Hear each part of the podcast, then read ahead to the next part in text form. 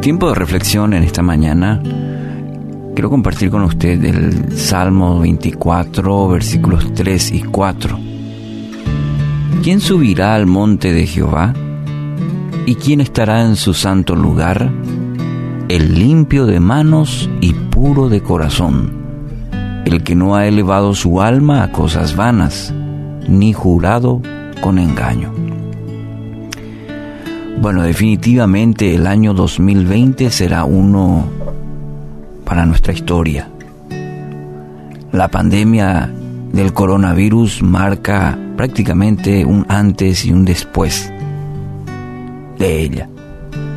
Trajo consigo muchos cambios en todas todos los órdenes, afectando la vida normal, como se dice, del mundo y se ha puesto mucho énfasis en este tema del protocolo sanitario. Mucha información, mucha repetición, mucha concienciación sobre el hecho de el protocolo sanitario. Es decir, el lavado de manos, el distanciamiento social, ¿sí? y el uso de mascarillas. Y quiero referirme al primero, el tema del lavado de manos.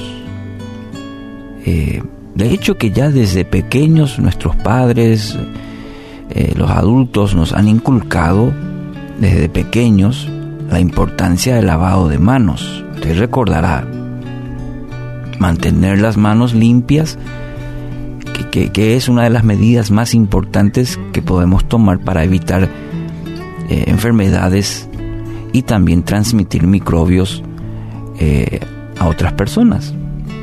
Eh, siempre estuvo esa, esa primicia.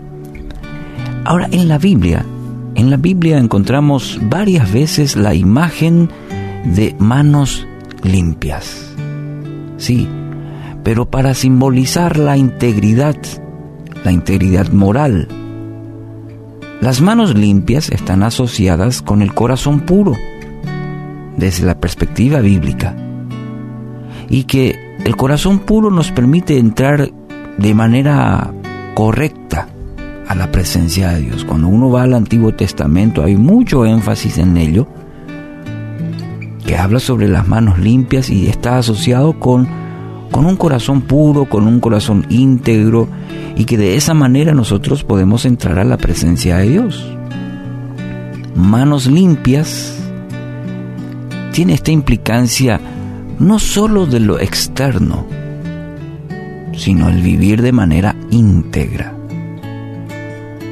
Entonces, teniendo en cuenta este principio bíblico, podríamos decir que, ¿qué sería lo contrario?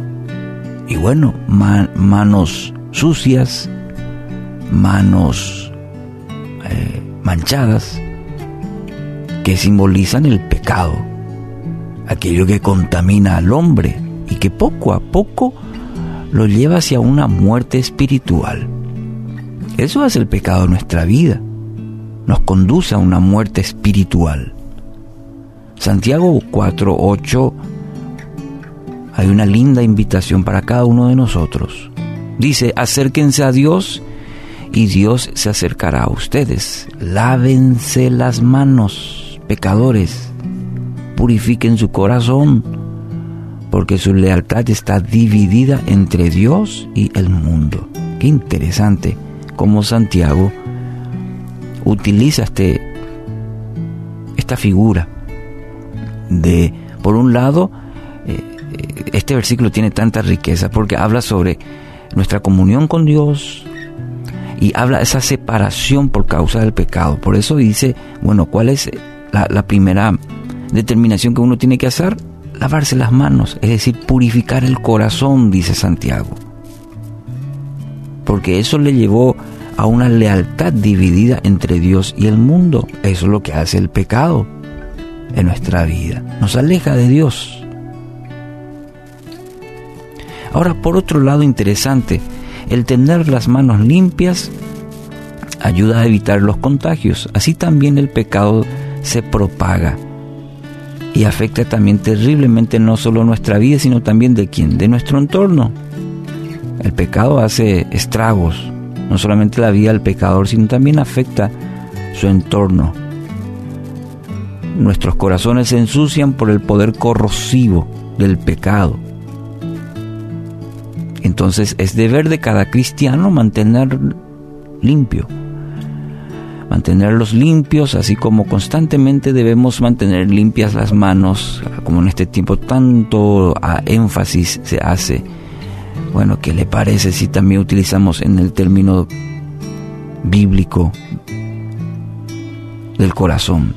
Que nuestras manos sean como nuestro corazón libre de todo virus del pecado. Reflexione hoy al respecto. ¿Cómo está su corazón? Pero sobre todo quiero animarlo, animarla. Hoy aplique limpieza profunda al corazón.